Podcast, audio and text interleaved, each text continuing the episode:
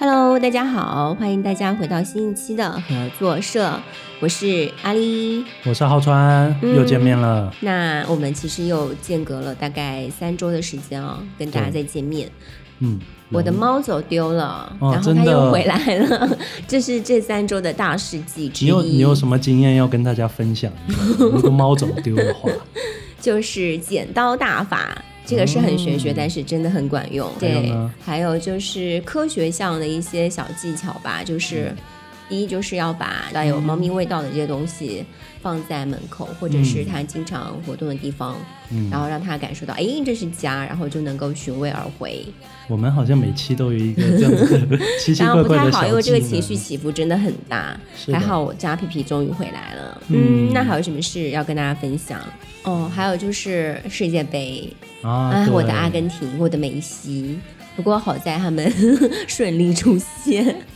但是亚洲队就，但是虽败犹荣，还是挺好的。对，日本队确实还是表现非常棒。嗯，对，这是两个非专业球迷的一些 小感触吧。但是建议他们回家好好练一下点球。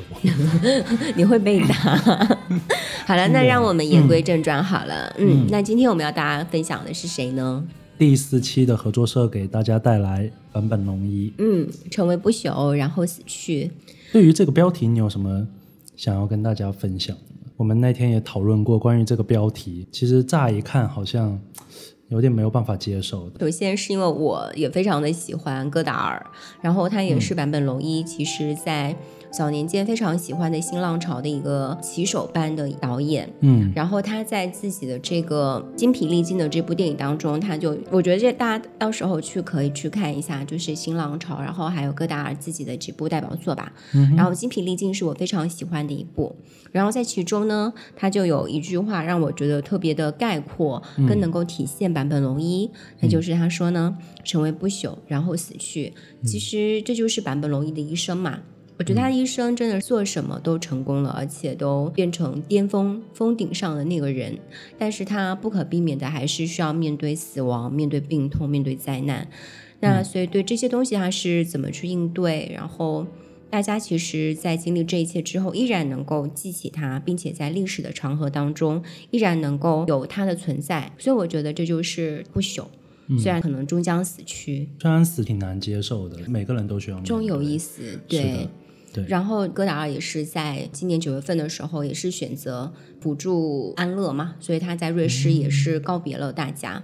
那我觉得其实这个不仅仅是坂本龙一吧，其实也是致敬戈达尔。嗯，因为坂本龙一其实真的非常的喜欢戈达尔。嗯，那其实我们呃今天跟大家分享版本龙一真的是有点艰难啊，能够讲的东西太多了。是对，在网上有各种各样他的这种新闻，尤其是他在十二月的时候也会有一场类似于告别的这样的一个线上音乐会跟大家见面，所以其实就想跟大家来做这个分享，这是这期节目的一个发起。呃，我们也希望说，因为呃这一场的演奏会在网上也是引起了一定的话题，但是我们也希望说大家能够更了解这背后。后的一些故事，嗯，对，因为关于坂本龙一呢，有一个说法，就是这个世界上分成两类人，喜欢坂本龙一的和不认识坂本龙一的。但是，即便你是不认识他的那位，你也一定有听过他那首啊脍炙人口的《Merry Christmas, Mr. Lawrence》。对，所以呢，其实在这个大背景之下，我们就还是想跟大家分享一下合作社视角下的教授，讲讲那些有关于坂本龙一的故事。那关于坂本龙一的抬头，确实是有很多。那有包括说，呃，很亲切的称呼他为教授。那也有天才的钢琴家，也是日本国宝级的电影配乐的大师。但是按照坂本龙一他自己的话说，我只是个普通人，只是到了我该上场的时候。嗯。那么其实我初识坂本龙一的时候是在大学时期啊。那当时我是扒着谱子在学习这个，有一个指弹大师叫雅尾光太郎，嗯。嗯，那他也翻弹了这么一首《Merry Christmas, Miss Lawrence》啊。那当时我对这首曲子的这个热爱，丝毫就不亚于它很经典的其他的曲目，嗯，包括《l i 啊或者《Fight》，如果有玩指弹的朋友就非常熟悉这些曲子。这首歌曲呢，它娓娓道来的前奏，那闭上眼的时候，就好像你正在步入一座伫立在幽静森林中的木屋，那静谧的这石板路边上呢，像是种满了星星。那你会逐渐看到路的尽头有微微闪烁的烛光。那主旋律响起的时候，就好像从屋中走出来多年未见的老友。这种感觉就如同清晨的空气一般的温柔，又如同刚刚熄灭的炭炉一般的温暖。那简单的音符呢，就像是大自然给予的景观，一树、一泉、一涌，简简单单，却又蕴含天地。对。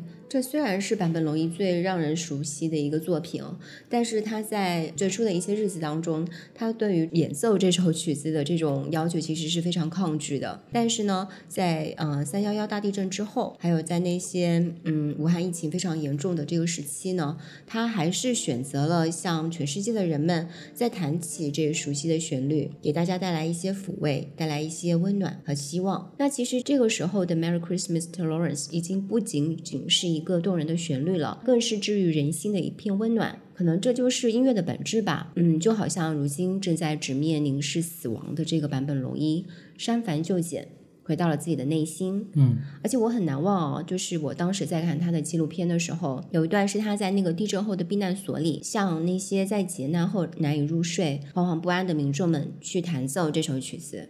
他在弹奏之前，他就很温柔的说呢：“大家都很冷吧。”可以站起来走动，没关系的。嗯，真的非常的温柔。こんばんは。坂本龍一です。えー、寒いでしょう。あの、えー、寒い方は立って走り回ったりしてもいいので、あのすごく気楽に聞いてください。一九五二年的一月十七日呢，坂本龙一出生在东京都的中野区。 他的父亲在和山书房工作，这个非常大名鼎鼎哦，在日本战后其实是有着非常大的影响力的一个出版社，负责三岛由纪夫和大江健三郎的这个编辑。而且呢，他曾经在陆军服役，当时派驻的地点还曾经来到过中国大连。但是呢，因为这段服役的经验啊，所以他非常的暴躁，脾气很不好，而且总是用命令的口吻跟他们来做这个沟通。这就是那种很常见、很典型的东亚式父权，嗯，所以版本其实是很敬畏他的，很害怕，然后很少跟他有这种交流沟通。而且在二零零二年的时候呢，他父亲其实也是因为嗯病痛去世，他当时正好在欧洲巡演，当时也没有选择回国，而且是到父亲去世后一个月，当时才回到日本的。所以他父子关系其实说不上亲密啊，但是版本也说呢，父亲的去世对他来说犹如背后大山的倒塌。他的母亲其实就是跟他的父亲特别不一样的一个现代女性，她是那种时装女帽的设计师，然后思想特别的开明，很前卫。这从他为版本选择的学校和教育方式其实就可以看出来了。他为版本选择的这个教育之路呢，都是那种非常反主流的英式教育，然后很倡导你要开放啦、自由啦。你要不要跟大家讲讲？因为其实我觉得他上的那个幼儿园叫自由学园，其实还挺有特点的。嗯，是，它是这样子，它是一所在课程设计上会更重视美术、音乐。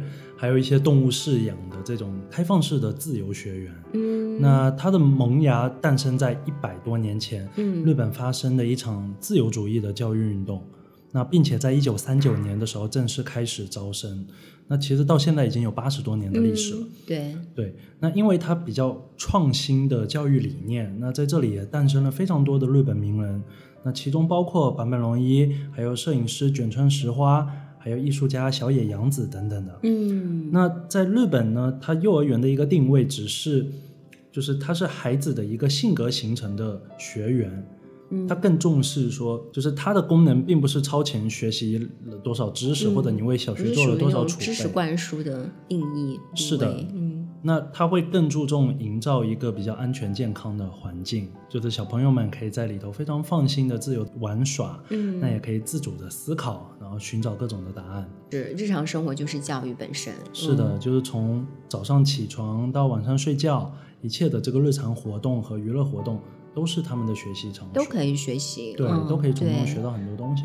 对，嗯其实关于儿童教育这一块，尤其是这种幼儿教育，嗯，有一部片子叫做《他乡的童年》，它是周轶君那个呃牵头拍摄的。嗯，我觉得在这种内卷，然后大家都很焦虑的这种育儿大环境之下，也许我们能够从他者的角度获得一些不一样的思路跟出路啊。嗯像版本的幼儿园生活，其实就真的是《他乡的童年》当中日本片的一个直接的反应。嗯他也是，当然也是在自由学园里面，大概三岁左右吧，他第一次接触到了钢琴。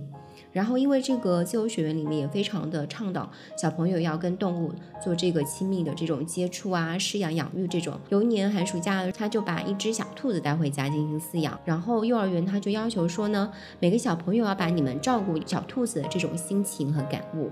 拿来创作一首歌曲，这个坂本龙一就自己写了词，然后在妈妈的帮助之下还谱了曲，嗯，就是他最早的一个作曲作品，一个音乐作品了。而且呢，这张呃《小兔子之歌》啦，他自己的这个 唱片，嗯还被做成了这种薄膜唱片的形式存在。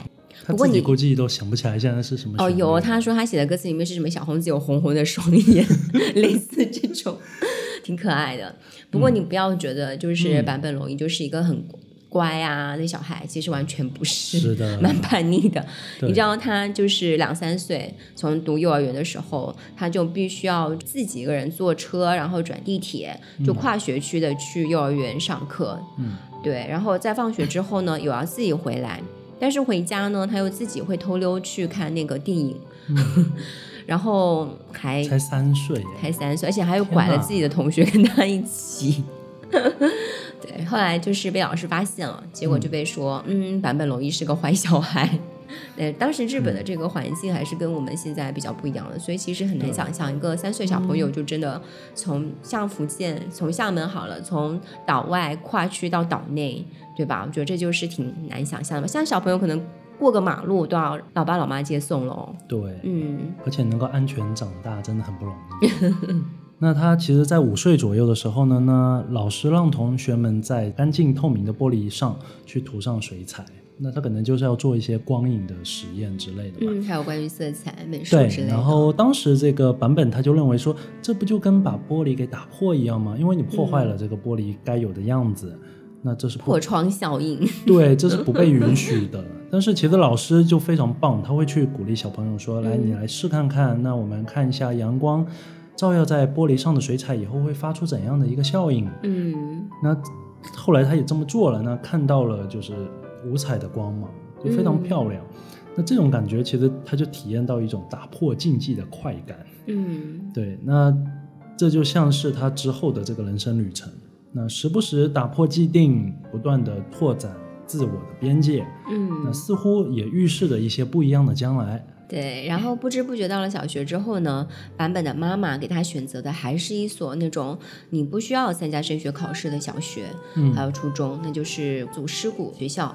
这个学校的教育方针呢，就是哎，你不用做作业，呃，放学了你就可以尽情的去玩耍，然后你的作业其实都是留给自己的课堂时间的。嗯嗯，那这么宽松跟自由的学习和生活呢，就给了他其实足够的这种空间去探索音乐，探索自己的兴趣。其实虽然说三岁在幼儿园接触到了钢琴之后呢，他的妈妈也是没有说，哎，你就一定要去上钢琴课什么的，反而是很随大流的。因为幼儿园有几个妈妈，因为小朋友之间感情很好，所以那十个妈妈呢就商量着让小朋友一起去上钢琴课。所以他们就跟着德山寿子老师开始这种比较系统正规的钢琴训练了。那德山老师本身其实也是一个传奇，他超有个性的，虽然很凶，就是后来我看版本在回忆他的时候，他说他是一个又凶又疯狂的欧巴桑。对他时不时还会打他们，就是会体罚学生，但是他很有个性，就是在当年的日本，他就是已经是一个会穿着印花的那种泳衣去海边游泳，会在那个水上飞机的那个脚手架上吊着，然后在空中就是荡来荡去，就很有很有个性非。常有自己的趣味。没错，而且他教育小朋友的这种方式也是很有趣的。比如说，他会把那个背酒的总谱就发给学生们。你想，当时的学生都是一些小学生哦，呢，其实根本就看不懂就是总谱了，连一般的谱子其实都已经很困难了。嗯，但是呢，德山老师就会让他们试着从总谱当中来找出主旋律，嗯然后还会问他们说，你们要试一下去探索说这个主旋律是用什么样的乐器来呈现等等。嗯所以这对他来说，其实就是一种努力尝试的过程，一点一滴的通过这种方式来学习读乐谱。嗯所以在当时幼年的这个版本龙一心里，他就会想说啊，音乐真的是很有趣，就不是那种填鸭你要去考级的这种音乐教育了。所以当时他就已经开始对这种和弦啊、和声啊的这种走向，已经有了一些自己的反叛跟思考了。真的非常不容易啊！嗯就是你能遇到一个非常好的启蒙老师，嗯，嗯，良师其实挺难得的。对。嗯那在他自己的回忆里面，他认为所谓的西欧音乐，那其实就是在线性的时间上带有起承转合的故事性，或者是小说的结构，就非常中规中矩。那你几乎是可以去预判它的一个走向了。对对对，他认为这一种呃西欧音乐已经过时了，所以他开始试着自己创作音乐。那即便他还只是一个小学生，呃，德山老师哦，其实在这个时候就一直做坂本龙一的妈妈跟他的工作，就是让他一定要去跟着一个嗯、呃专业的作曲老师去学作曲。而且当时坂本龙一跟妈妈都觉得说，在额外的学习一个作曲其实是很耗费钱的，觉得他们家当时经济条件其实不不能说特别好。嗯，对，但是德山呢，他就一直没有放弃，做了好几个月的工作，终于把他们说通了。所以不得不说，其实坂本龙一的成功迈出了作曲的那一步，其实真的不得不感谢德山老师的这个持之以恒的努力，而且他有看到版本的这个天赋对，嗯是的。但是其实除了这个老师之外，坂本龙一的家庭环境也给了他特别多的这熏陶哦。嗯，他有一位舅舅是唱片的收藏家，那有几百张莫扎特的唱片。那当时呢，他因为这个德山老师呢而喜欢巴赫，就可能德山老师给他们听了非常多巴赫。但是我觉得有一部分原因是因为他是左撇子，啊，对，是的，嗯因为巴赫的他是认为说，就是他这个左右手需要交互弹奏，那是拥有一个对等的一个作用。就经常听到的一些音乐呢，左手都是伴奏，嗯，对那，右手是 lead 嘛，就是对 lead 那个旋律，那就感觉这种音乐听多了，觉得很令人讨厌。所以在这一段时期，巴赫的音乐就像是给了他一个新的希望，那对他的影响非常的大。那他认为巴赫的音乐，是他的音乐之根哦。对，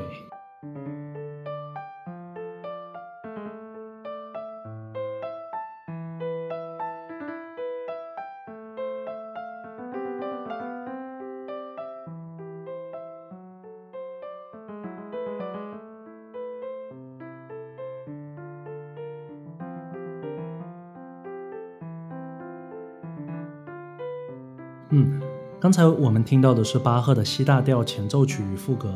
在一次的采访中，坂本龙一曾经这么评价流行音乐：现代的流行音乐所用的和弦基本都是两百五十年前巴赫所建立的，所以他觉得很没有意思。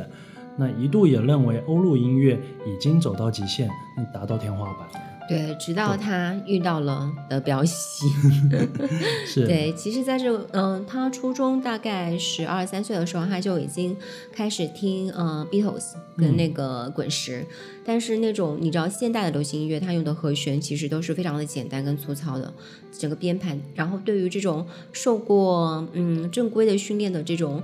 嗯，小朋友来说其实是很枯燥的，但是他觉得 Beatles 的那个和声对他来说是极为惊喜的。为什么呢？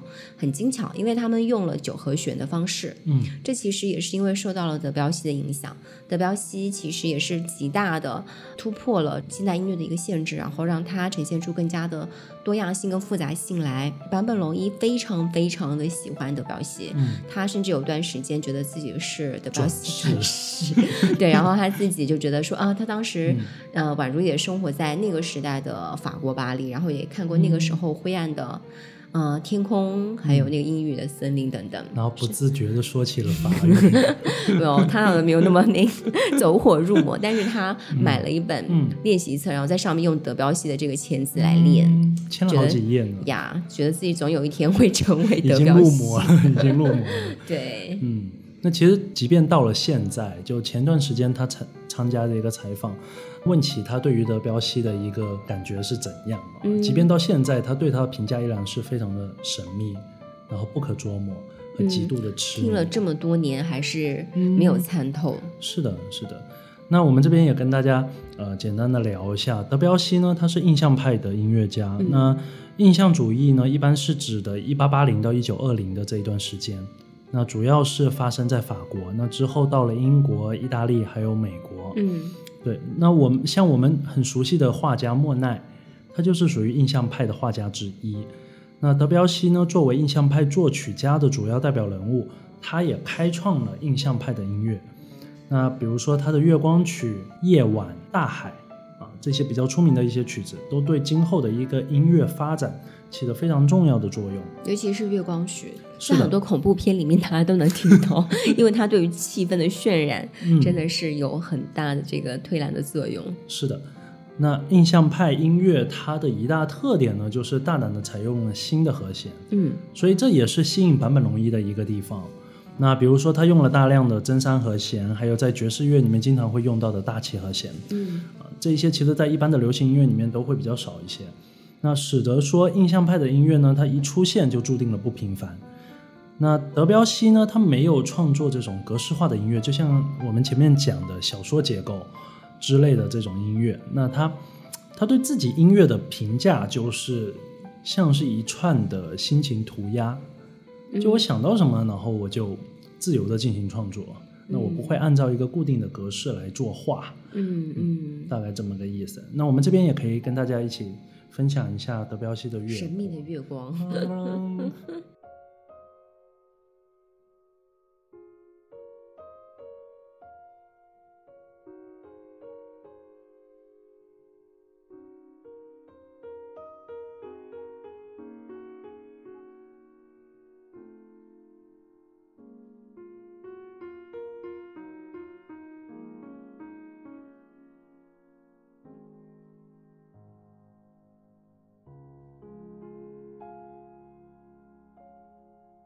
但是不要以为说呢，坂本龙一就是这么认认真真、乖乖的学习了这个音乐，其实并没有哦。就是到了呃初中以后，他竟然选择了篮球队，为什么呢？因为一流耍帅对 帅气，而且更受人欢迎嘛。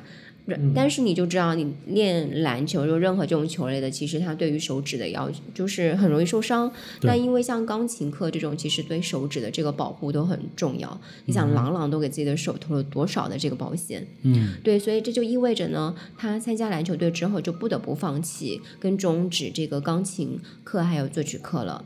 但是呢，打了大概三个月之后，他就发现说不行，他的人生里面似乎缺了点什么，营养不良了，突然就，嗯那这就是音乐啦。所以其实真的是要等到你嗯停止或者是失去之后，才会知道说你热真正热爱的是什么。所以他就舔着脸又回去 找那个老师，跟这个原来的这个松本老师，就作曲老师，重新又开始上课了。那他对篮篮球队就这么放他走，对，然后就被那个队长狠狠的揍了一顿，还揪住他的长发，这画面很奇怪，互相扯对就很像是。灌篮高手。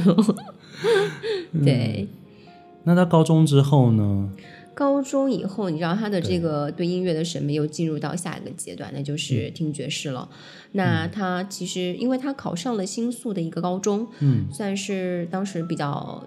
一算是一流高中之一了，是然后你又知道，当时其实六十年代跟七十年代的时候，整个新宿是日本当时仅在日本的东京当中非常的对，非常的发达了，就很现代化了嘛。是的，对，而且在这个地方也有特别多的什么爵士咖啡馆啊，嗯然后晚上也有很多的酒吧、歌舞伎厅等等。嗯对。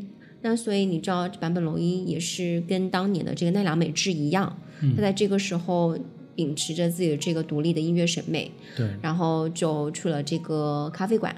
嗯，但是这些咖啡馆，对我们这边也可以 Q 一下，大家如果对奈良美智有感兴趣的话呢，可以看一下我们上一期的节目。对，嗯是的。但是其实你知道，当时那么热血，的这个版本，其实真的就是很深受左派的这个思想的教育的这个影响，对，所以他去泡的这些爵士咖啡馆里面，其实除了这个各种爵士音乐之外，也有很多的这种左派啊，还有学生运动在内，所以这个对他后面的影响，我们到后面也可以慢慢的展展开讲给大家听。嗯那嗯，我们在这里跟大家先分享呃一首音乐好了，那就是嗯。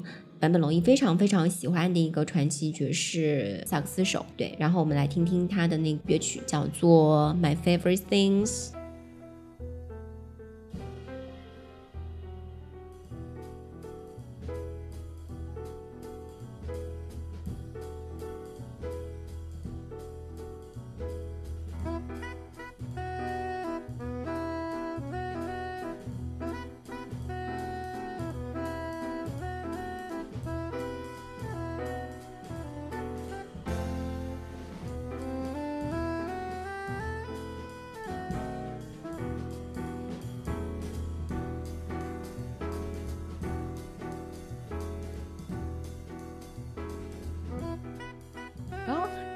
在这个时候，他的感情哦，也开始有了那么一点点开窍。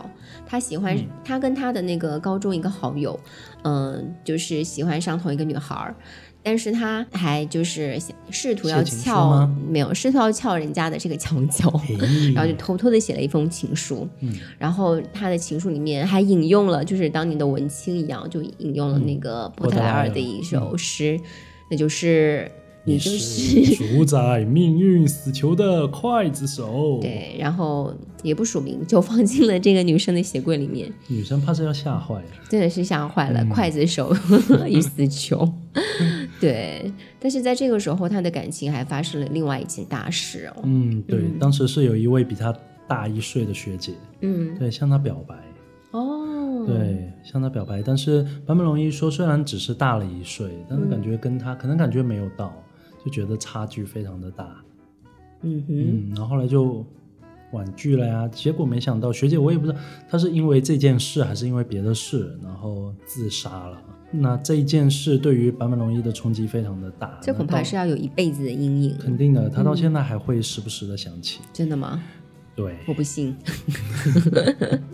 对，那其实另外一个高中那个这段经历，对于版本来说最大的一个财富呢，就是结交了有就认识了，嗯，这个一辈子的好朋友马场跟严琦，啊、当然一个是从政咯，一个是那个知名的摄影师，而且三个人的友谊一直持续到了现在，嗯。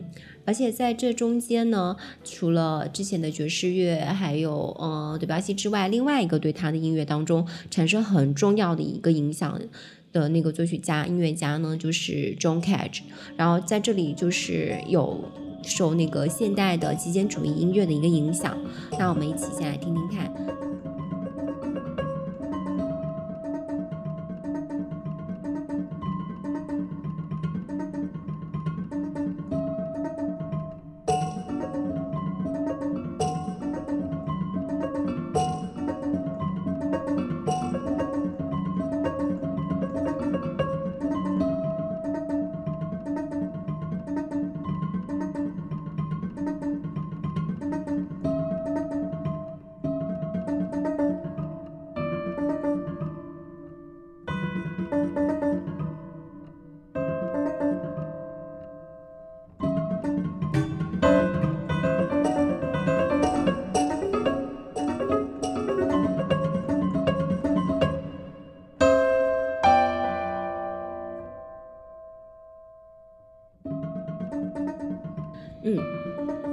间呢就进入了七十年代，当时呢是整个左翼思潮在日本非常流行的一个时候啊，当然在国内也差不多。对，坂本龙一其实像刚才所说的一样哦，他其实从高中起就是一个左翼的一个热血青年，参加了很多的这个左翼运动。嗯，他仿效中国精神，扬言说呢，要用音乐为工农服务，一起一解放。被资本主义操控的音乐吧！好的，然后我觉得我可以去配音。然后他一同学就其实在学校里面就组织了各种各样的这种罢课运动，呃，比如说针对学校统一的制服啊，还有考试制度这种，都都非常的针锋相对。然后在他们的这个努力之下，没想到校方也是就是也吃这一套也呃也 被迫吧，我想妥协了。所以像校服、校帽和考试呢，就真的被取消了。但虽然当时罢课罢得很起劲哦，但是其实他在一九七零年的时候，也是乖乖的去参加了这个东京艺术大学作曲系的这个考试，升学考试。而且虽然呢，他号称自己厌恶学习，然后厌恶这个考试制度，但是他在考试入学考试的时候，依然是 you know 第一个交卷，三天的这个考试，考副格、考和声、考旋律，每天三小时、五个小时、七个小时这种考试，他都是第一个走出考场的。不得了，就就就是像那种，就说自己明明没有复习，但是对我什么都没有看、啊。对，嗯，而且呢，他还就是依然坚持说，我考大学不是为了要干嘛，我是要来瓦解你们的这个大学制度的，非常有抱负，很卷。对，但是大学其实是坂本龙一呃生生命当中其实特别重要的一段经历哦。嗯，在这个时候大三的时候就呃不小心有了小朋友，然后就结婚了。然后为了这个养家糊口呢，他其实就开始各各个地方打工，而且刚开始的时候他还去工地做那种很粗重的搬砖工之类的。嗯，但当时人家工头在三天之后就觉得你不适合，就让他离开了。所以他后来呢，就迫不得已的去，嗯、回到了音乐本身，就是用音乐来打工，去呃去一些相送的这种 bar 里面做那个乐手啊。然后参与各种舞台剧的呃这个伴奏，然后录音室工作，然后还参加了这个嗯、巡回演出等等。在这个时候，他积累了特别多的这种戏剧啊、独立艺术和音乐的资源等等。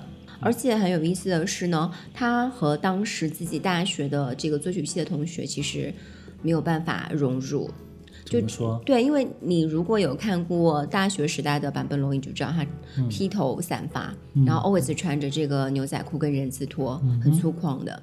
但是作曲就是音乐系、音乐学院，其实在当时日本来说也是那种嗯、呃有钱的人才会去报考的，所以他就觉得他们太精致了。你你知道他是一个很左翼的人，是的，对，而且在当时同学里面，他也是觉得很怪异，所以他其实结交的大部分都是美术学院的，这很有趣。其实，在国内也一样，就是很多学音乐的，像新裤子、彭磊，其实都是像学动画出身的嘛。嗯，对，其实反而是美术学院有更多的这种独立艺术的情节跟音乐的这种基础，所以通过这个阶段之后，他就认识了好多这种戏剧人啊、音乐人啊等等。那在主修完本科的课程以后呢，坂本龙一他就继续进修了音响研究这。些不想学习，但是却 always 读研究生，很 奇怪。是奈良美智也是一样。就他们说的话就听一半信一半。那但是在这个硕士期间呢，他经常翘课。对，那据他自己形容，大学的生活就是在喝茶、打麻将。那这边也劝各位大学生不要效仿，因为人家以后又过得非常的好。那后来老师实在看不下去，也不想说浪费教育资源，那知道说他的音乐素养足以毕业了，就不要在这浪费时间了。那你就早早的把毕业作品给交了。对，本来是要读四年，后来三年就让他赶紧给我毕业。是的，后来他就递交了一首管弦乐，然后就继续了开始后面的生涯。但是那段时间他是其实是有一点迷茫，市面上所流行的西洋音乐，嗯，在他看来已经走到尽头了，但是依然是在被不同的人不断的反复的开发。啊，那他认为未来是民主和电子乐的天下，嗯但是这个在当时是比较小众的一个、一个方向他。大学主修的其实就是民族跟电子乐，本科的时候。对，呃，一九七八年的时候，坂本龙一遇到了细野晴臣和高桥幸宏，那开启了自己音乐生涯中浓墨重彩的 YMO 的时时代。嗯哈，YMO 真的是一个传奇。对，其实呃，YMO 其实我们要讲它，我们就先来讲讲它的这个前世今生，然后如何演变的啊。嗯、首先呢，我们是知道谢晴臣其实是 YMO 的灵魂人物哦，那他其实也是日本整个摇滚乐的一个嗯，活的教科书的一个存在吧。嗯，他在六十年代末的时候呢，就与铃木茂、大龙泳衣还有松本龙组成了这个日本音乐史上第一个真正意义上的摇滚乐队，叫 Happy End。他们是一个第一个用日语来演唱摇滚的这个日本乐队。他们用富有诗意，而同时又非常的符合美式摇滚节奏和韵律的这个日语歌词，改变了当时摇滚在日本的这个主要场景。因为在 Happy End 之前呢，日本的这些摇滚乐队通常都还是演演唱这个英语或者是日英交杂的。嗯，呃，这主要也是因为呢，在战后嘛，嗯，美国接管了日本。当时的美国音乐也用各种方式影响着日本当代的这个音乐人，他们在一方面呢塑造了日本流行乐的另一个方，但是另外一个方面也造成了这个日本本土创作者的一些困惑，因为他们夹在伪西方跟假日本的这种状态当中，所以就有一点惶惶，所以呢，很多日本音乐人试图找到另外一种方法。通过呢，既不是美国，也不那么日本的音乐，摆脱这种实际上不可能的一个选择吧。但是对于西野晴臣来说呢，他非常非常的了解美国五六十年代的流行音乐，甚至评论说呢，自己其实从头到脚都已经美国化了，但只可惜自己不是。生生成一个美国人，嗯，但是其实他也非常的痴迷于当时日本的这种文化身份，也很清楚的意识到自己与日本音乐传统的这种脱节，所以呢，在他的整个音乐理想当中，他认为呢，通过日语演唱是可以重新去构建流行音乐人与传传统的这种日本流行的日本流行音乐的一个连接了。他其实是有一种嗯接受。然后再做颠覆，所以他的很多音乐，比如说像是他的这个热带三部曲，其实当中就可以看到特别多这种方式的链接。同时，其实他的这种音乐，嗯，因为我们今天虽然讲的是坂本龙一，但是其实，嗯，谢倾城的这段经历跟他的这种音乐理想，在 YMO 时代也有了很清楚的一个传达。是，那在 YMO 里面的另外一位很重要的人物就是高桥幸宏。他是非科班出身的音乐家。那高桥幸宏，他的家境会比较好，比较好的时尚敏感度。那他曾经还担任了三本耀司的服装秀的专属的音乐监督。对，而且其实当时像是 YMO 的那些演出，还有唱片设计，就视觉这一块，其实基本上都是由高桥幸宏来呃包办的。所以他其实他除了在音乐的这个呃方面呢，他的审美其实也是没得说的，而且。就像后面坂本龙一发行的这个专辑，嗯，他也是第一次带着这个坂本龙一去阿玛尼的店里，试穿了他的第一套阿玛尼西装，改造了那个依然是这个牛仔裤跟那个人字拖的版本，嗯，他跟今天的版本真的很不一样。是的，大家可以到网上搜一搜。很像一个嬉皮士流浪汉。对，那你刚才说到这张专辑呢，就是在 YMO 发行他们自己第一张专辑的前几个月，那坂本龙一发行了他自己的首张专辑，叫做《Thousand Knives》千刀。千刀。那作为二十六岁哦，当时才二十六岁的一个出道作品，那他请了谢晴城还有高桥幸宏进行穿搭和设计。那在这一张专辑里面呢，总共有六首歌曲，充满了 techno pop 电子流行的风格。其中同名歌曲采用了电子音，朗诵了毛泽东的《水调歌头·重上井冈山》。这福建人真的很不友好。水调歌头。崇尚井冈山，这是我们浩山老师第三次录成的一个结果。一个一个福建人要念这三个这五个字，真的很难难念。我就不挑战了，你来试一下。这可能是当时就是左翼热血青年，这个左手一本马克思，右手一本毛泽东语录，这个时代背景下的一种表现。而在《End of Asia》的末尾呢，会迎了东方红的采样。大家还记得东方红怎么唱吗？此处沉默。那如版本他自己所说，是受到了那个时代中国选择道路的一个影响。那当时呢，中国人他是拒绝演奏这个西方音乐，那甚至连贝多芬或者舒伯特都会拒绝。但是呢，他们使用，呃，应该说我们呢。就是使用西方管弦乐队的乐器，那比如钢琴，然后结合了一些中国传统乐器。所以当时的中国作曲家试图想要发明一些非常独特的东西。那在一次偶然的机会呢，坂本龙一也买了一些他们的作品和唱片，就觉得非常有趣。呃，坂本龙一呢就把这一个采样放到了他的那首曲子里面。那东风呢，经常就会给人一种让我们荡起双桨的感觉。嗯，那我们这边可以一起来跟大家一起听一下他的片段。嗯。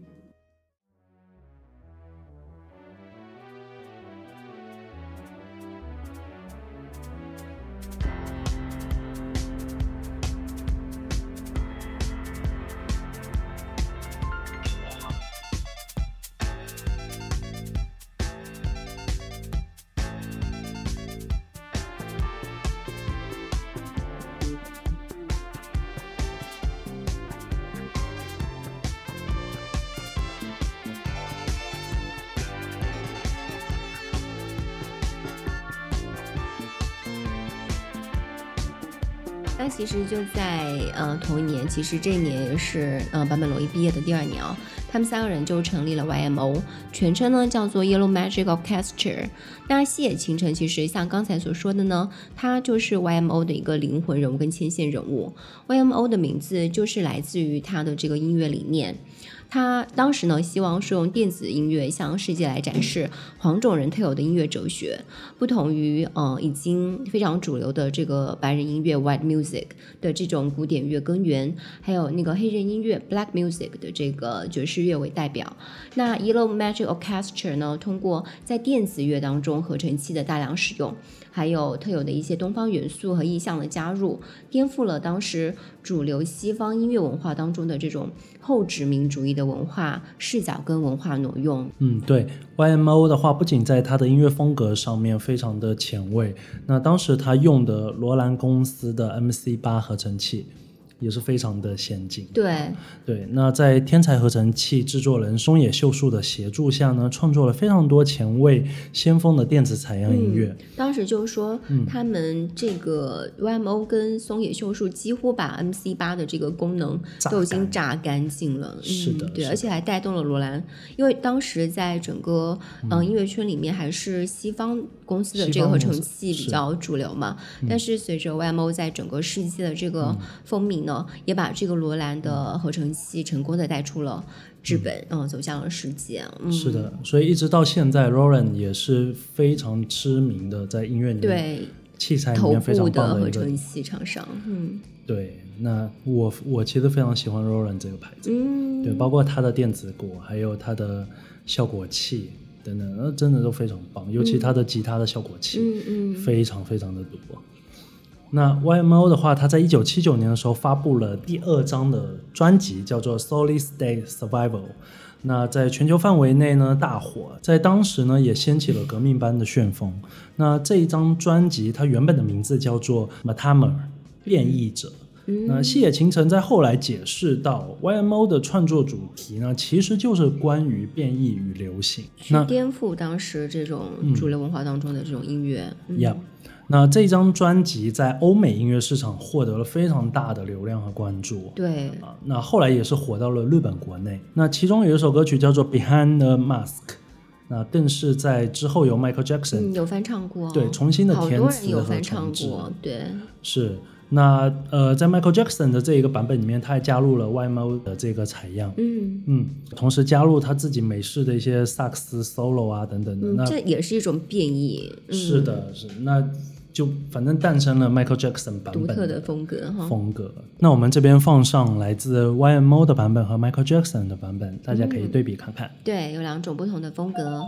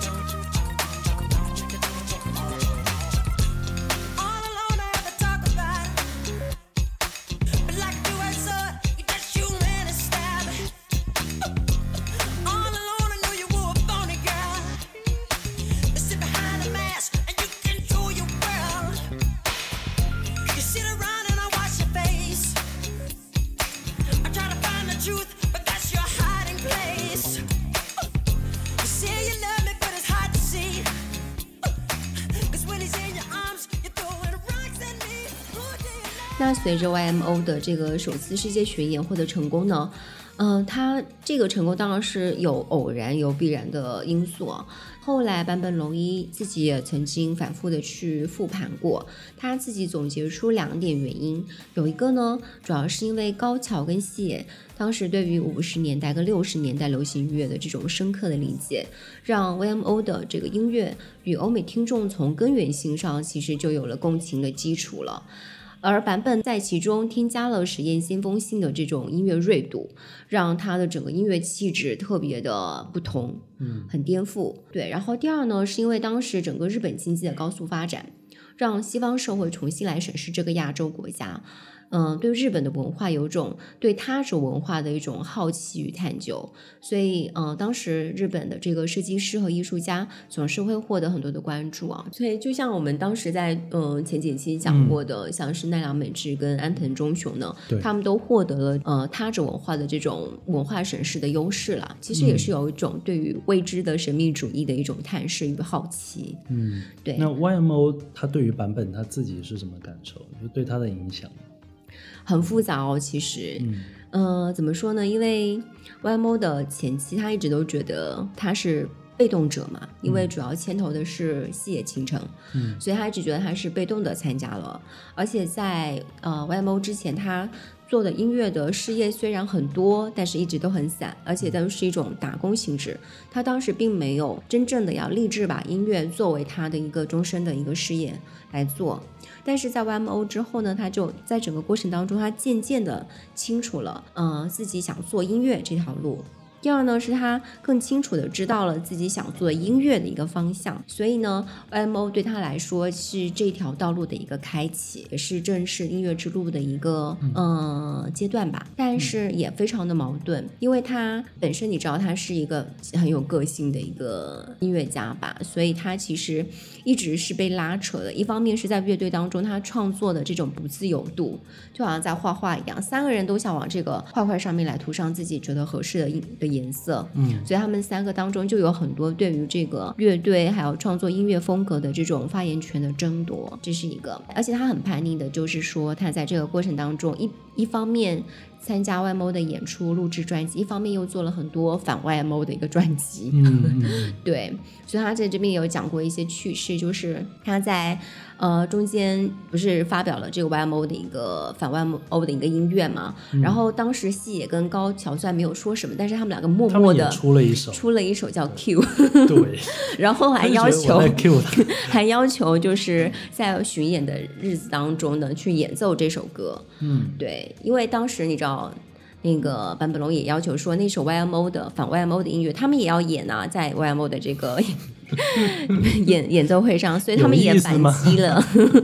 对，然后你就可以看出有其中有一场。就是坂本龙一很不爽的在打鼓，你知道，原来鼓手其实都是高桥，然后在那时候，因为他只能打节奏，因为他没有参与创作，所以他就很默默的被边缘的在击鼓，所以他一脸不爽。好好玩哦。对，所以就是他们三个，也就是这种相爱相杀吧，我觉得，嗯，也是挺矛盾的。嗯，但是其实，在多年后，他们重组。呃的时候也有要演奏这首曲子。Q 对，当时还是那个高桥提出来的，但是当时三个人已经和解了，对版本他虽然可能心里有点不爽，疙瘩，对，但还是欣然接受了，就因为到一定年纪了。而且后面的时候，嗯，像西野晴臣跟高桥他们还有组成了一个双人的乐队，叫做涂鸦秀。对，然后当时你知道那个版本。嗯，远远的看着，然后又很想参与，所以他就主动提出来说：“哎，我给你们涂鸦秀创作一首曲子吗？”不要，所以就被热情的接纳了。所以其实也是他们就是关系的一个回暖吧。嗯，对。所以他们三个人其实，嗯 one more 的这个时间很短嘛，大概只有五年的时间。嗯，对。但是就很像是三颗独立运行的星球喽。嗯，在某一个阶段有。有一个阶段的这种轨道重重合，但是呢，后面三个人由于对世界跟生活这么不同的这种表达母体跟语言，所以呢，还是各自走向了不同的这种表达方式跟道路了。那之后的时间呢，来到了一九八二年，那对于坂本龙一是一个非常重要的一年，嗯，那也是他人生路上的一个重要的分支。当时日本著名的导演大岛渚邀请坂本龙一出演他的新片，也就是大家之后非常呃耳熟能详的《Merry Christmas》战场上的圣诞快乐。对，那另外一个翻译是俘虏。刚刚三十而立的坂本龙一，除了应邀以后。他还主动的要求我要承担电影的配乐，就是当时其实那个大岛主就是夹着那个电影剧本就来了他的音乐工作室，然后刚开始就是说我邀请你来参演这个 电影，你还跟我提条件，对，然后坂本龙一说可以，但是我要这个把音乐配乐的这个工作交给我。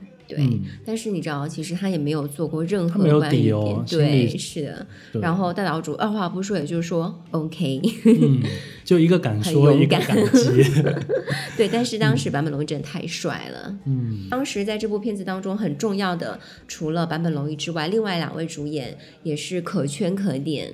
对，然后一位是 David Boy，还有宝爷。是的，还有北野武。对，哇，当时北野武真的好年轻哦，很年轻跟稚嫩。但是他的那个眼神，跟他之后那个眼神还是就是一样的，都是非常的细。但是后期有点狠劲在里面，而且可能也不太敢在大岛主面前展露自己的锋芒，因为大岛主据说是脾气特别暴躁。嗯，有一个有一个经典的故事，不知道你有没有听过，很有意思，就是他们。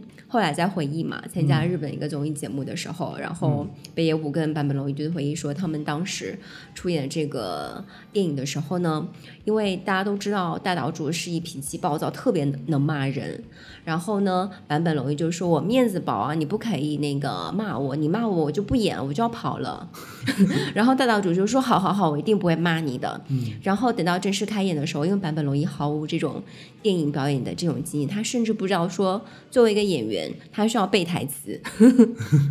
对，所以当那个开始开拍的时候，他跟本野武有对那个。对手戏，嗯，然后就完全没有，就是一开口就忘词，然后，然后大岛主呢，就是那个骂你，已经已经可以感受到已经在自己的喉咙，然后手指呢也已经戳出来了，但是就突然想起自己的承诺，就立刻。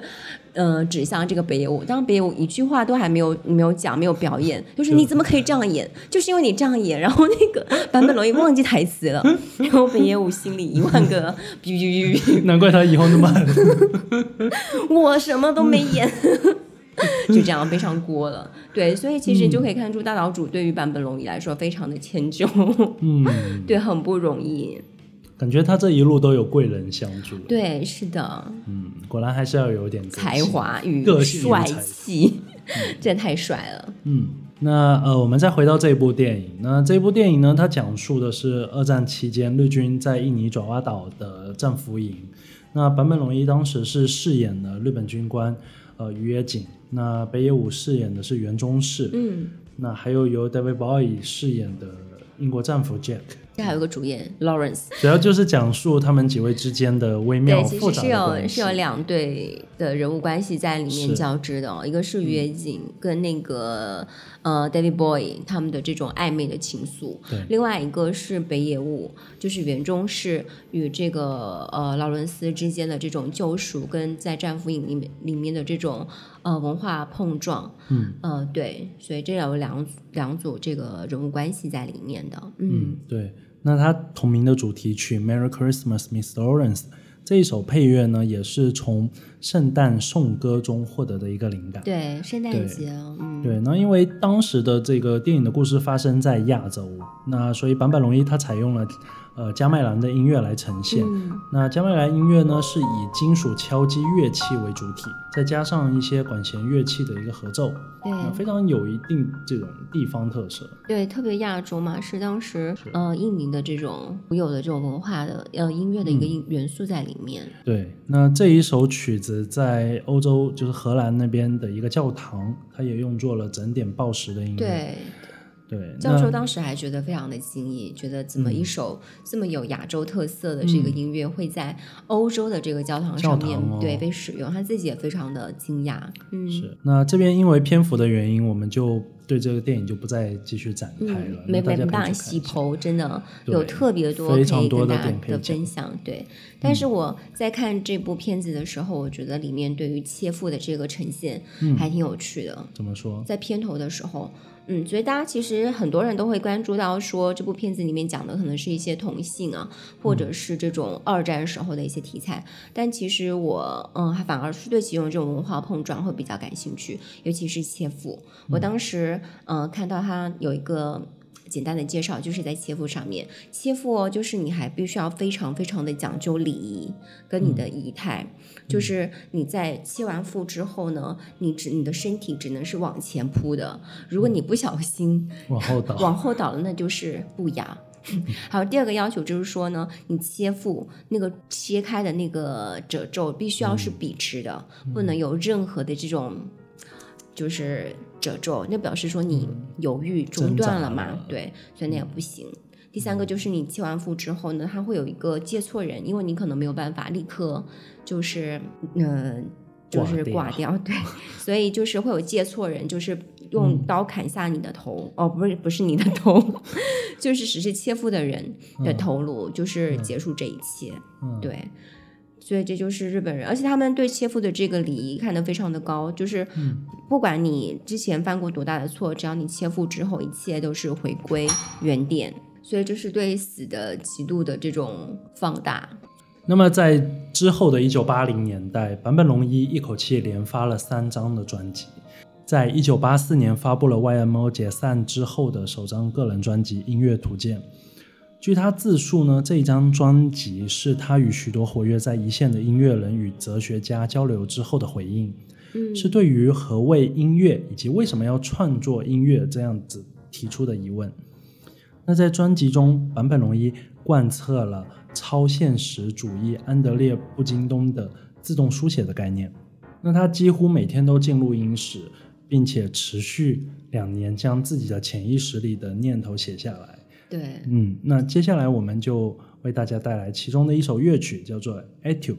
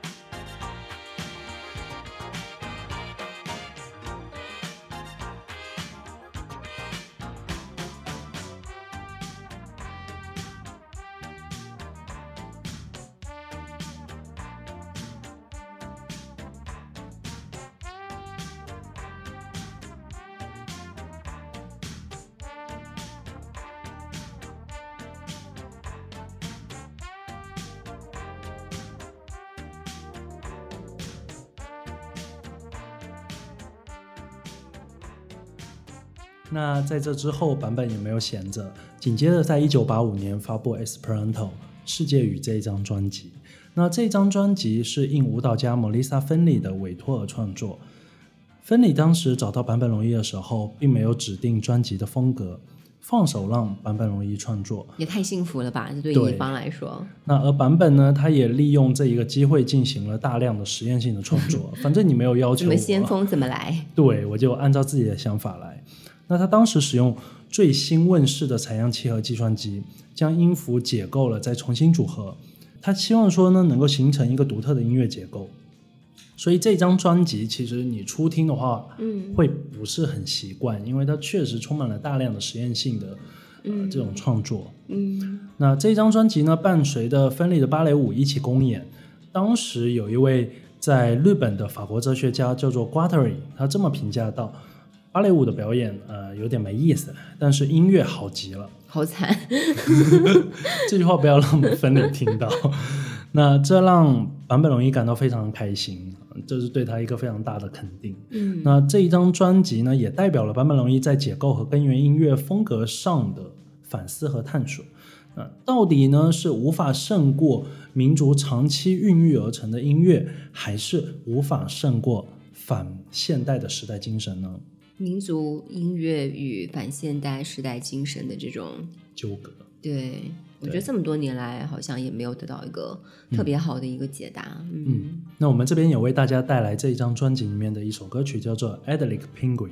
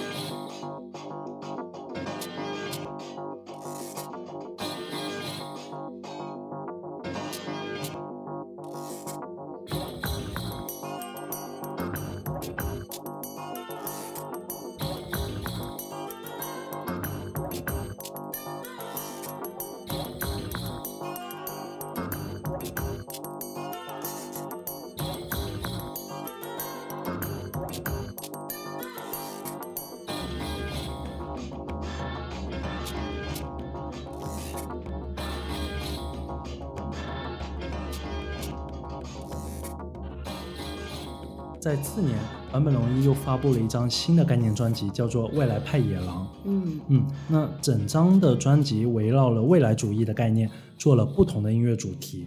那其中有一首叫做《黄土高原》，啊，不是黄土高坡 的和声旋律，借鉴了约翰巴哈贝尔的卡农。那另一首叫做《Broadway Boogie Woogie》。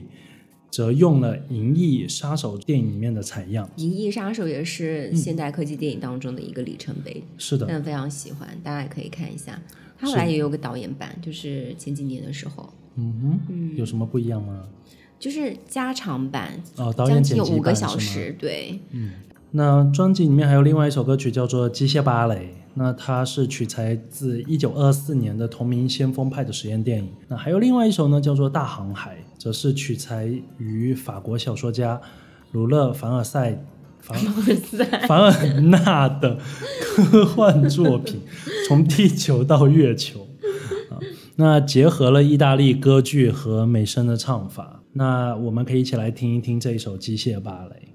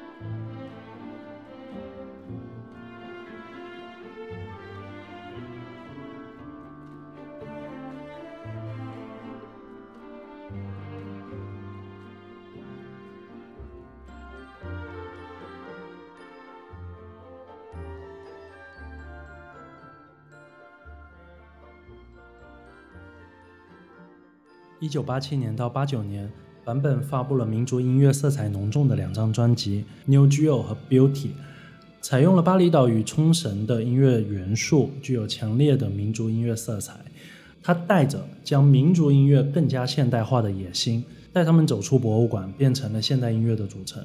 对，因为当时你不要忘记，版本在大学的时候其实学习的就是民族音乐。对对，而且他。你在这里刚才有说到说有巴厘岛跟冲绳的这个音乐元素，其实巴厘岛对于嗯版本来说，其实也是一个非常丰富的一个音乐素材跟元素的一个汲取地。嗯，我们刚才有说过，它其实有用的那个加美兰的音乐，那个乐器其实就是来自于巴厘岛，然后还有一部分是那个歌哨声。就是他后面在那个札幌国际音乐节的开幕式当中一定要用的，因为他当时就是摒弃了那种传统的就是乐曲来作为这个开场，他是用。就是我们不知道，如果是北京小孩儿可能会特别熟悉，就是你会把一个竹做的一个哨，然后系在那个和平鸽或鸽子的身上，然后它飞行的时候就会随着气流的大小会发出呼这样的声音。就你如果看姜文的很多电影里面，其实是会有这个元素的，就是环境音乐的一个结合。对，所以其实这个歌少的这个音乐元素也是当年他去巴厘岛旅行的时候给他留下很深刻的印象。呃，但我很奇怪，他当时来北京的时候怎么没有感受到？反而他对北京的印象，对中国的印象是那个自行车的铃声。嗯，对，那个是他对于中国的一个印象，还挺有意思的。嗯，那在一九八八年，坂本龙一参加了创作了所有配乐的电影《末代皇帝》，获得了奥斯卡奖，而他本人呢也捧得了最佳原创音乐的小金人。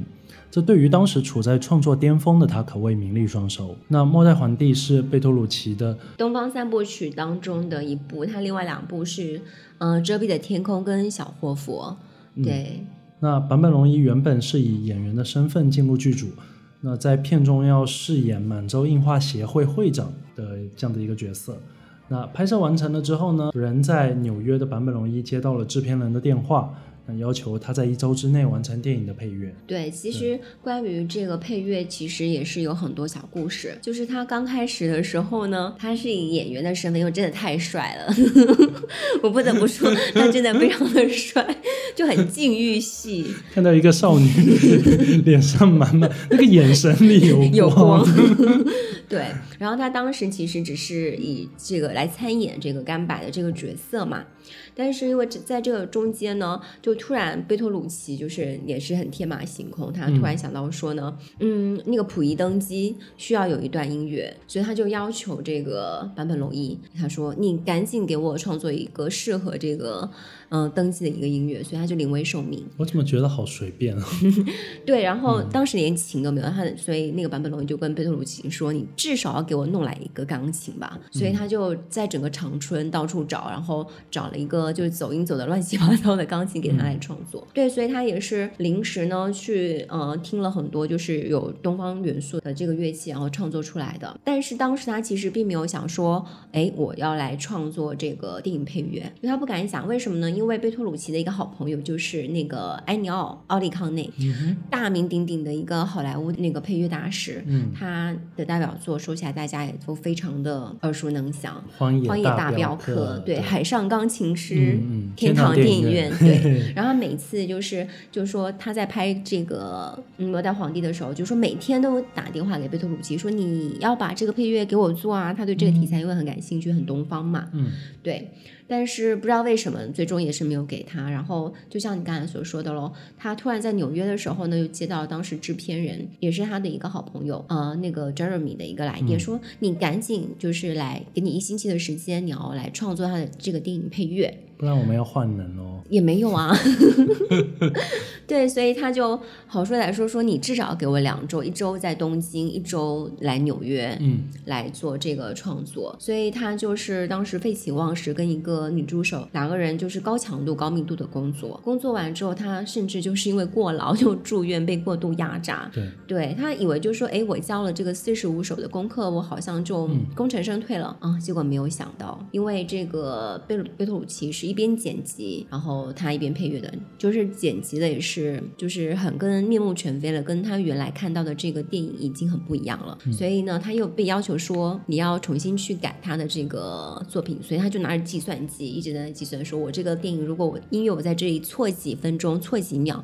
怎么来 mapping 这个重新剪辑后的画面？对，所以也是因为这样子，他就住院了呗。嗯，然后再后来呢，就是他去参加了这个电影的首映会，然后听到那边的时候，用坂本龙一的话来说，就是说，哦。他从椅子上摔下来了，因为他 很心痛的发现那些电影配乐只用了一半，就是被改了面目全面目全非。就是原来应该用在这个画面上的这个电影配乐被挪到了另外一个地方，他想象不到的地方。对，所以他因为心理创伤跟心理阴影过大，所以他自己立下了一个 flag，就是我再也不去参加电影首映礼了。但是就很讽刺啊，就是这样的大改动，反而让他获得捧回了小金人，嗯对吧？嗯，对，人生的道路总是这样的，意想不到。然后你再想想，曾经他是怎么开始自己的这个配乐之旅呢？他觉得，因为当时，哎，你还记得你刚才有分享他的那个战场上的劳伦斯吗？圣诞那个圣诞节，他就说他因为当时演技真的太令人尴尬了，所以他就觉得说他配乐只是要在他演技觉得很烂、张力不够的时候，配乐转移大家的注意力。嗯，这是他当时创作的一个方向嘛，就觉得哎、诶对他初步的一个理解，只要这样就够了。但是很显然，在这个时候，你就知道他的配乐其实渐渐的进入到了另外的一个阶段了。包括这个末代皇帝的配乐，当时贝托鲁奇只是给他定了一个呃基调说，你只要这虽然是一部讲呃中国的亚洲的这个电影，但是它是欧洲的电影，是我欧洲导演拍的，嗯，对，所以它虽然发生在过去，但其实你必须要把它现代化一些，嗯，对这样的一个基调。那其实后来而且也不能听得太像欧洲音乐，也不能太过于懂。很。难把握。那坂本龙一其实就是通过这种方式嗯找到了一个平衡，是。对，然后还在其中加上了德国的这个表现主义，嗯。来凸显当时法西斯主义正在嗯、发展的这个节奏。对，嗯。所以其实也是音乐性思考反映来社会现实的一种方式。嗯嗯，那在这个它的原声碟里面，你对哪首曲子最有印象？Rain，嗯，那我们一起来听看看吧。好的。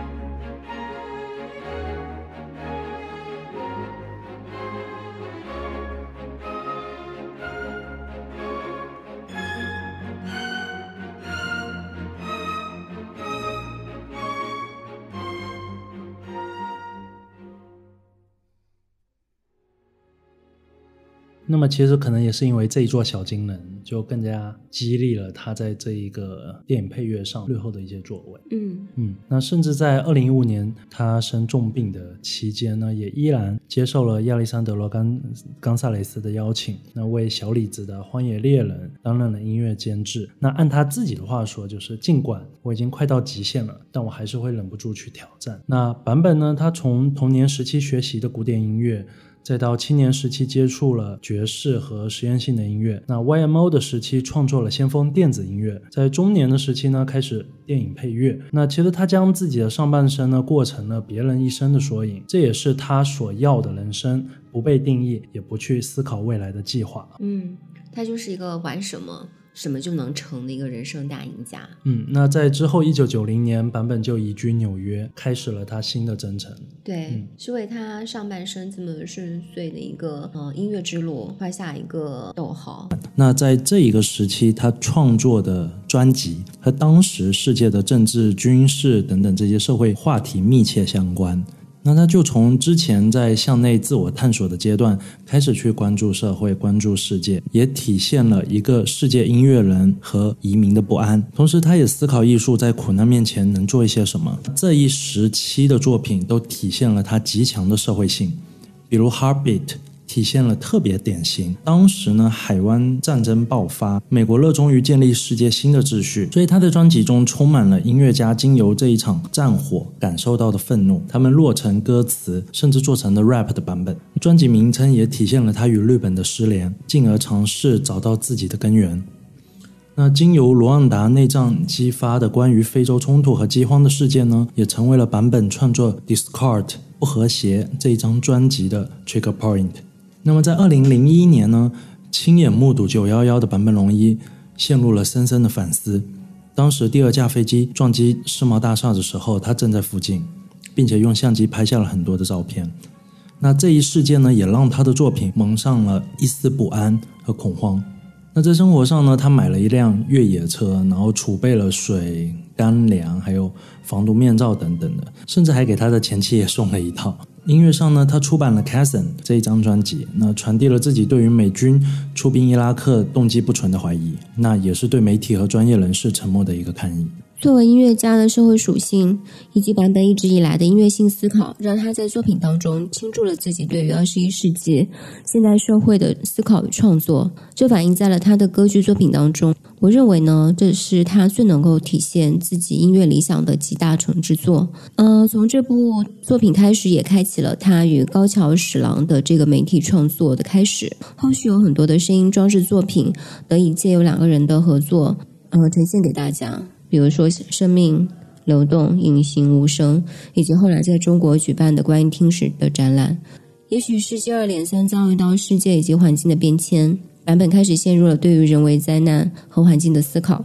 他用他最强有力的工具叩响了世界的大门。在二零零八年的格陵兰岛之旅中，版本在北极圈看见了数量惊人的海水与冰山纷纷的融化崩塌。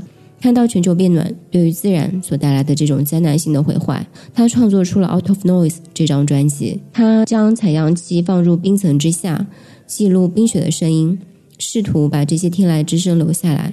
他说，他正在把声音调上来，fish the sound。而这一刻，他将音符还给了自然，把自己回归到了天地之间。而对于声音的本质探索也开始了。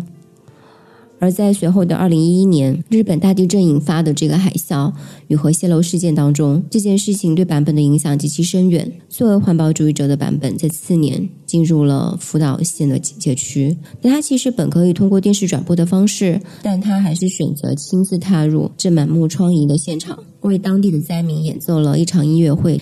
传递一些力量。二零一二年，版本计划在东京举办一场名为“无核”的音乐节，但是作为一名有着世界级影响力的音乐家，由于反核的立场，却也触动了主流媒体的敏感神经。他们集体静默的压制，不跟进报道，保持沉默。之后，他与作家大江健三郎在东京发起了“再见核电站”的主题集会，聚集了超过十万人。在一三年和一四年，又分别在东京举行反核电演讲。我们无法完全客观的评价是否要发展核电，但这个时候的版本仿佛让我看到了当年在爵士酒吧里听着左翼青年们畅谈改革与前进话题的那个努力的年轻人。与此同时，一位住在纽约的独立电影制作人史蒂芬·野村斯奇伯找到版本，他觉得有义务也有能力，应该去帮助版本用国际化的视角讲述和记录这一切。找到灾难之后应该做的那些事儿，这也有了我们之后看到的版本龙一纪录片。中曲也不知道是否归因于之前的辅导之行。二零一四年，版本罹患了咽喉癌，之后几年的时间里不得不停止工作。他开始收回对于世界的回声，直面自己，直面死亡。原本是记录音乐节的演奏纪录片，结果却变成了生平的纪录片，记录了他与治疗与癌共生的日子。那在纪录片中的版本呢，总是在收集各种各样的声音。他拿着采样器爬上阶梯，头套着桶走入雨中，收集雨水敲击的声音，收集地铁站前人来人往的声音。他相信所有的声音都是有音乐性的，即便是被海水浸泡过的钢琴、测定核辐射量仪器的蜂鸣声，它们似乎都有自己的音律，都是可以被组合的乐音。在札幌国际艺术节开幕式上，他采集了世界十二个地方的树木的电极，通过电脑输出声音，好像植物也有了意识。也许是受日本传统文化物哀的影响，也许也是版本内心早已归于平静。经历了灾难、病痛之后，版本的音乐脱离旋律，学会留白，学会回归声音的本质。这也正如约翰凯奇所说的：“万物皆音乐。”二零一七年，时隔八年。A Think 异步这张专辑发布，我记得至今我都无法用完整语言描绘它。